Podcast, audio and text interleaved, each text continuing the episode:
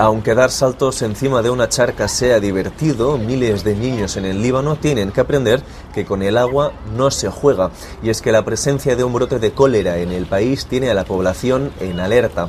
El primer caso de esta enfermedad, que se transmite a través del agua contaminada, se detectó en octubre, pero poco después ya se habían registrado casi 5.000 casos y 23 muertes. La profunda crisis política y financiera que golpea el Líbano dificulta el acceso agua potable por parte de miles de personas. Todo ello propicia la reaparición de la enfermedad en el país cuando no se había tenido constancia de ella durante 30 años.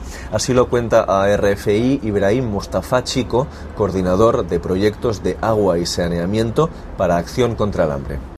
La falta de medios de las entidades públicas para proveer agua potable o gestionar las aguas residuales suelen abocar a las poblaciones a adoptar lo que se llaman mecanismos de defensa negativos, en los que en algunos casos se compra agua de manera privada sin necesariamente corroborar si esa agua ha sido tratada, si está clorada y si tiene algún tipo de contaminación bacteriológica. El desconocimiento a pie de calle sobre la enfermedad supone un reto para autoridades y grupos humanitarios que tratan de concienciar a la población. Saber identificar los síntomas a tiempo puede ser clave. Es importante también destacar que mucha de la gente infectada solo manifiesta síntomas leves o moderados y solo en un porcentaje de la población la enfermedad se manifiesta en su versión más grave, en la que hay una diarrea intensa y una deshidratación que si no se trata a tiempo puede ser mortal en cuestión de horas.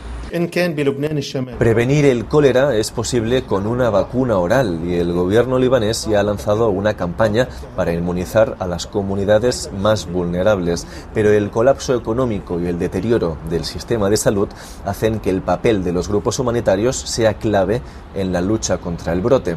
Paula Barrachina, portavoz de ACNUR en Líbano, explica el trabajo de la organización estamos apoyando la campaña de vacunación, aumentando la capacidad de los centros de salud para garantizar el acceso a un diagnóstico temprano y apoyo oportuno para salvar la vida de los pacientes. Cabe destacar que la campaña de vacunación incluye la población refugiada del país. El despliegue humanitario también pretende formar a la ciudadanía para reducir su riesgo de contagio.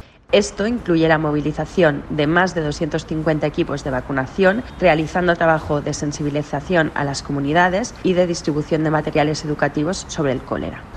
Desde Beirut, para Radio Francia Internacional, Joan Cabasés Vega.